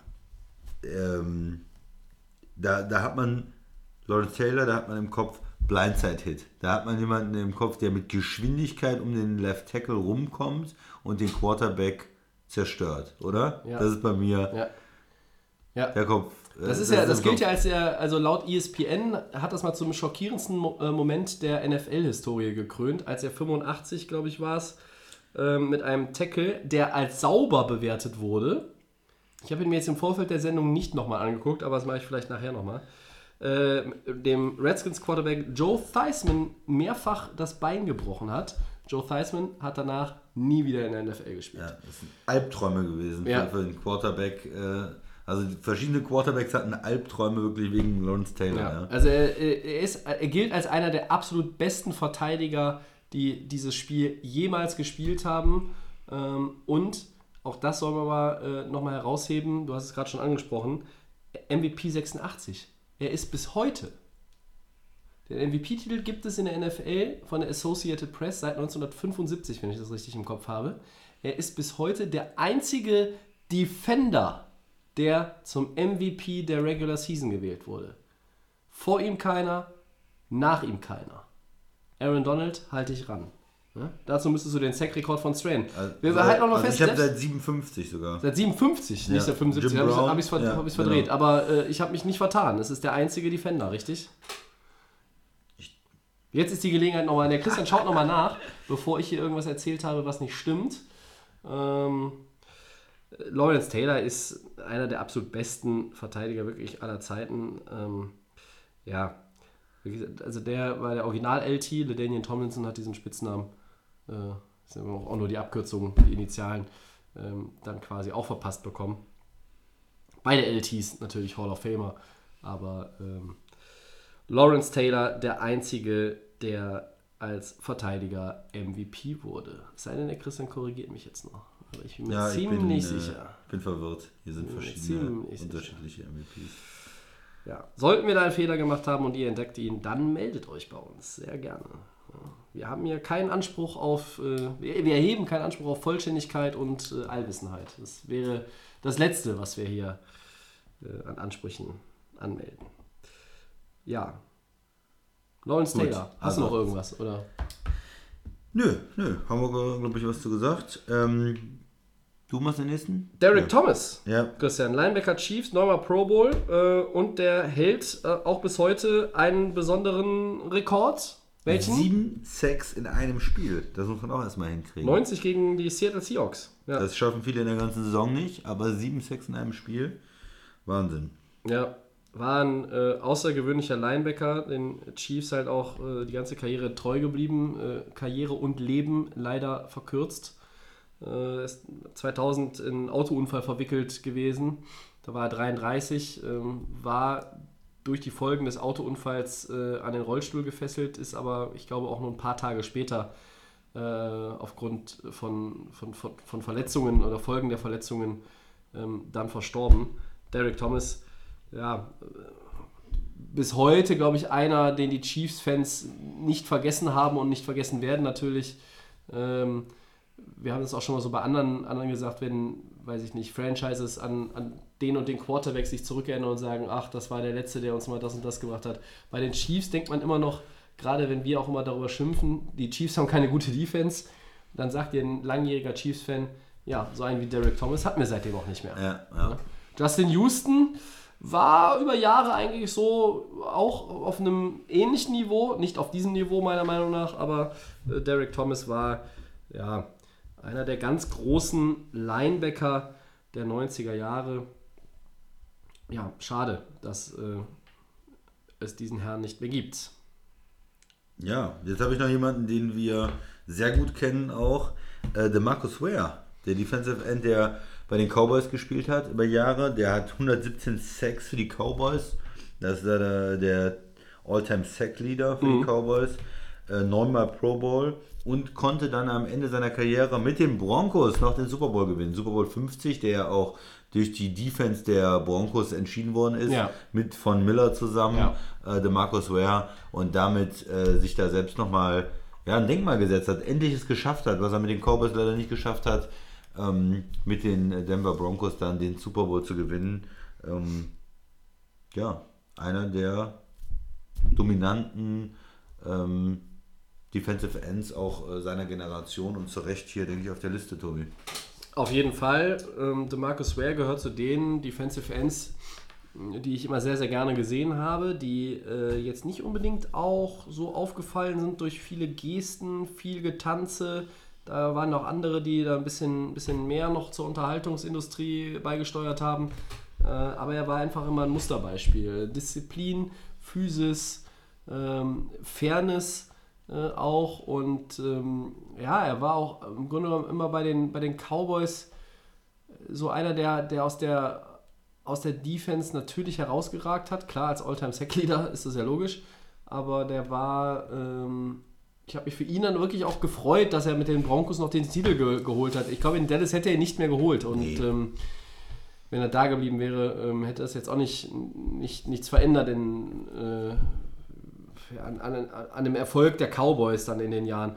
Und ähm, ja, in Denver, das war natürlich dann eine starke Defense mit äh, Derek Wolf, mit Von Miller, ähm, bei Super Bowl Ja. 50 auch Champ Bailey noch gespielt hinten. Ja, doch, ja, schon, oder? Müsste ich jetzt nochmal nachgucken, aber gut. Also, DeMarcus Ware, ähm, wirklich eine Konstante der. Ta- Talib hat er äh, Corner gespielt und Harris. Talib Chris- und Harris, ja. Ja, das heißt, Ah, war nicht mehr da. Ne? nee. Ja. Ja, Ja. ja. muss man erstmal erstmal wieder einsortieren, aber ähm, ich denke, nee, Talib und Harris haben, haben da Corner gespielt. Aber ja, die Den- Denver Defense hat er ja, nachdem die Offense, die die Jahre davor getragen hat, dann äh, schon ähm, das Team auch irgendwo getragen. Ne? Dann haben wir noch einen übrig. Und der ist vielleicht der Beste von der ganzen Liste. ja, save the best for last. Vielleicht, weiß nicht, Lawrence Taylor, hm, Bruce Smith, ja, die könnten vielleicht auch den Anspruch haben, aber Aber jetzt kommt Reggie der, der. Minister of Defense, Ja, Christian. extrem dominanter Die- Spieler in der D-Line äh, bei den Eagles gespielt. Und dann sein Wechsel zu Green Bay, Green Bay Packers. Äh, 1993 äh, war ein Wahnsinn eigentlich.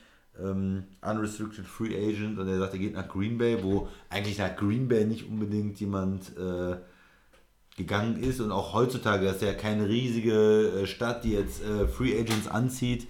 Es war, äh, er hat gesagt, das ist äh, ihm eingegeben worden. Er war ja auch äh, gläubig. Aber gut, wa warum auch immer er sich dafür entschieden hat, vielleicht auch einfach für die Möglichkeit, einen Super Bowl zu gewinnen. Ähm, das, das hat er dann geschafft äh, mit, mit Green Bay, mit den Packers einen Super Bowl gewonnen, äh, 13 Mal Pro Bowl, zweimal Defensive Player of the Year.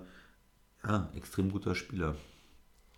Der hat dann direkt die Defense auf ein anderes Level gehoben, auch in Green Bay, und dadurch konnten sie dann auch den, den Super Bowl gewinnen.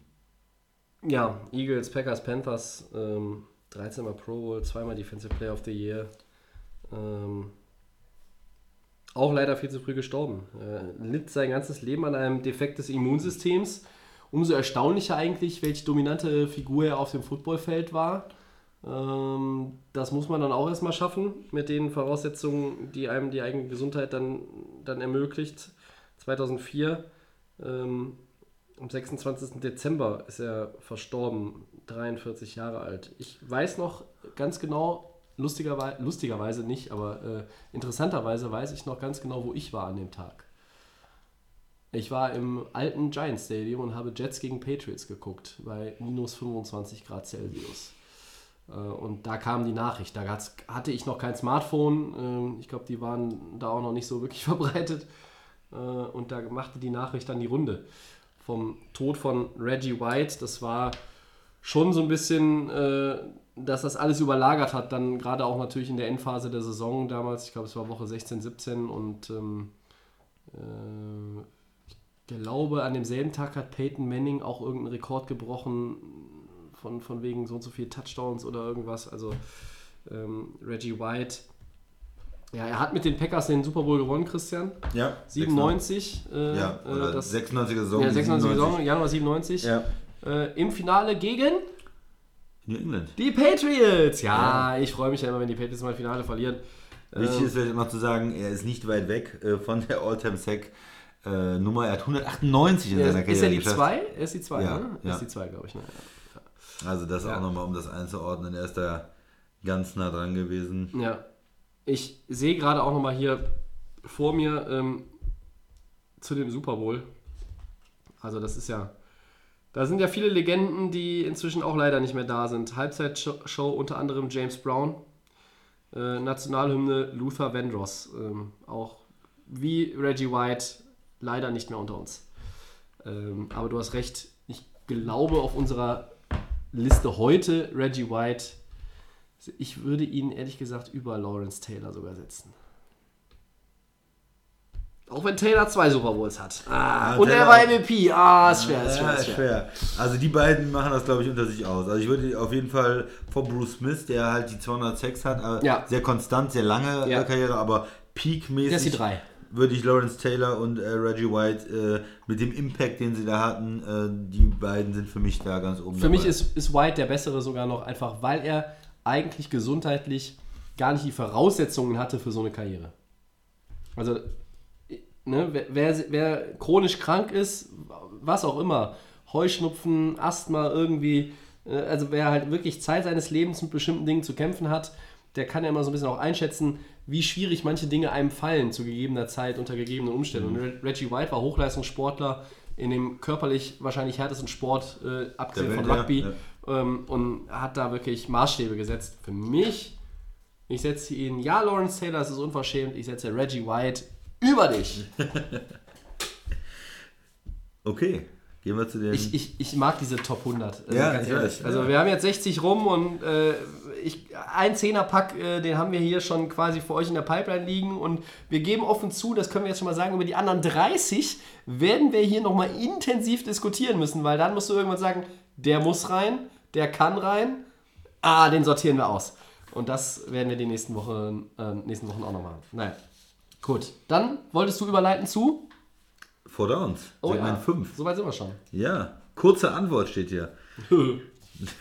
Ich fange mal mit, der, mit dem ersten an. Ja, gerne. Die Saints halten ihren Top-Pass-Rusher Cameron Jordan bis Ja. 2023 für 55,5 Millionen Dollar. Guter Move, Tobi. Absolut. Er ist der First-Round-Pick des Jahres 2011 der Saints. Er ist äh, das Gesicht der Defense und äh, er sorgt auch dafür, garantiere ich schon, dass Marcus Davenport, der Rookie vom letzten Jahr, endlich den Schritt nach vorne macht, dann noch äh, den alle von Auf der anderen. Seite Ja. sozusagen als, als Richtig. Pass-Rusher. Ja. Ja.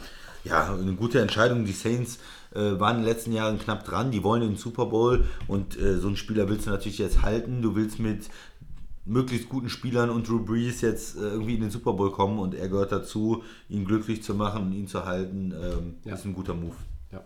Zweites Down, Christian. Joe Douglas ist der neue GM der Jets. Kam diese Entscheidung für dich eigentlich noch überraschend? Nichts, was die Jets äh, tun, kann einen wirklich überraschen. Er ist man alles, äh, alles gewohnt. Nein, er kommt ja von den Eagles, ähm, kennt Adam Gaze auch und ähm, von daher ist es, glaube ich, nicht so überraschend, dass sie ähm, da jetzt ihn ausgewählt haben. Generell hat mich die Entscheidung der Jets, äh, den äh, GM so in, zu dieser Zeit zu wechseln, schon ein bisschen Ja. überrascht. ne? Ja, ja, das war's, Aber ähm, das, diese, diese Wahl jetzt vielleicht nicht. Tobi. Ja, für mich auch nicht überraschend. Der hat sich dann irgendwie herauskristallisiert als der Frontrunner, wie es so schön heißt, also der Favorit. Und er ist, hat das Rennen gemacht. Sechsjahresvertrag kriegt, äh, Nicht jeder. kriegt nicht jeder als Ja. GM und äh, ich glaube, drei Millionen Dollar pro Jahr kriegt auch nicht jeder GM. Ähm, vielleicht sollte ich doch noch GM werden. Ja, ich habe das mit den Eagles so betont, weil das ist im Moment, glaube ich, auch so eine Franchise, die sehr viel richtig gemacht hat in den letzten Jahren. Ja, die wo alle Vorbild auch, auch gilt, ja. Wo alle auch gucken, Ja, oh, wenn wir jemanden von den Eagles kriegen, der ähm, Ja, das kann nicht uns schlecht da sein. Mhm. auch äh, weiterhelfen. Ne? Gut, 49ers Receiver Marquis Goodwill gewinnt den Wettbewerb 40 Yards auf Gold. 40 Yards auf Gold? Eure Meinung dazu? Tobi, deine Meinung? Mhm. Ja, äh, ich applaudiere. Glückwunsch, äh, kriegt eine Million Dollar für den Sieg. Ähm, ich habe es vorher, ich glaube, da warst du nicht da, als wir das mal irgendwie. Ja, ich habe davon gar nichts mitbekommen. Ja, wir hatten das irgendwie einmal im Podcast, der Max und ich, da haben wir uns schon quasi so ein bisschen darüber lustig gemacht, weil wir gesagt haben, was ist denn, wenn da irgendeiner hingeht? Du kannst das als Team nicht verbieten, weil es quasi, oder wenn es als Team-Owner oder was verbieten kannst, weiß ich nicht. Aber da geht jemand hin, läuft, will eine Million Dollar gewinnen, 40 Yard Race und noch ein Race und noch ein Race und dann Muskelfaserriss und fällt erstmal sechs Wochen aus. Da kriege ich doch als GM so eine Krawatte. So. Ja, Marquis Goodwin hat das Ding gewonnen, ist heil da rausgekommen. Glückwunsch dazu, eine Million Dollar, Glückwunsch dazu. Ähm, ehrlich gesagt, die ganze Veranstaltung für mich Schweizer Sinn, Käse. sinnlos, ja. Ja, okay. Das Haken eine ab. auch Veranstaltung, die du auch heiß und innig liebst. Ja, ne? ich habe da äh, überhaupt nicht mitbekommen, dass es die überhaupt gibt. ja, Und von daher Glück. brauchen, wir- brauchen wir die Das auch nicht. Ne? Wer, Ja. wen interessiert's? Brauchen wir nicht. Wayne interessiert's. Äh, er hat im Finale übrigens Panthers Cornerback Dante Jackson geschlagen. Nur falls sich irgendjemand fragen sollte, wer Zweiter geworden ist ähm, und ihr es nicht selber schon dringend nachgeguckt habt bei Google oder Siri gefragt habt. Was für ein Scheiß. So, viertes und letztes Down. Ähm, Neun Wochen noch bis zum Saisonstart, Christian. Das ist im Grunde genommen jetzt das- Highlight der Sendung, abgesehen von den Top 100, auf das ich mich am meisten gefreut habe.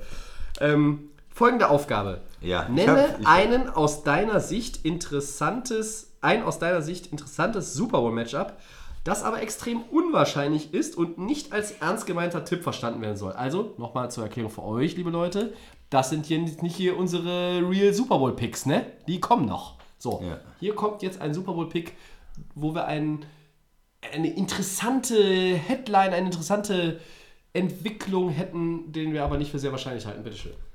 Ich habe sogar, ähm, na, ich, ich nehme. Du kannst gerne, ganz gerne zwei nennen. Ich nehme mir auch immer hier das Recht raus, zwei Sachen zu nennen. Pass auf, ich komme jetzt mit 49ers gegen Patriots.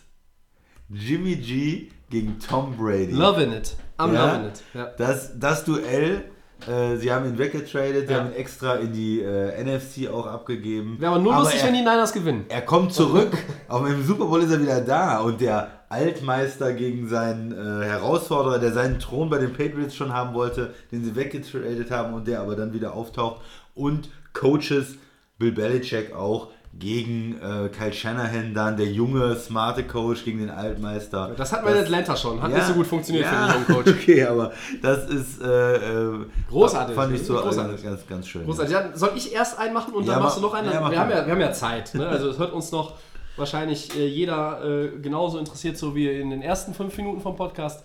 Mein erster, und das wird natürlich jetzt keinen überraschen, was haltet ihr denn von Jets gegen Giants?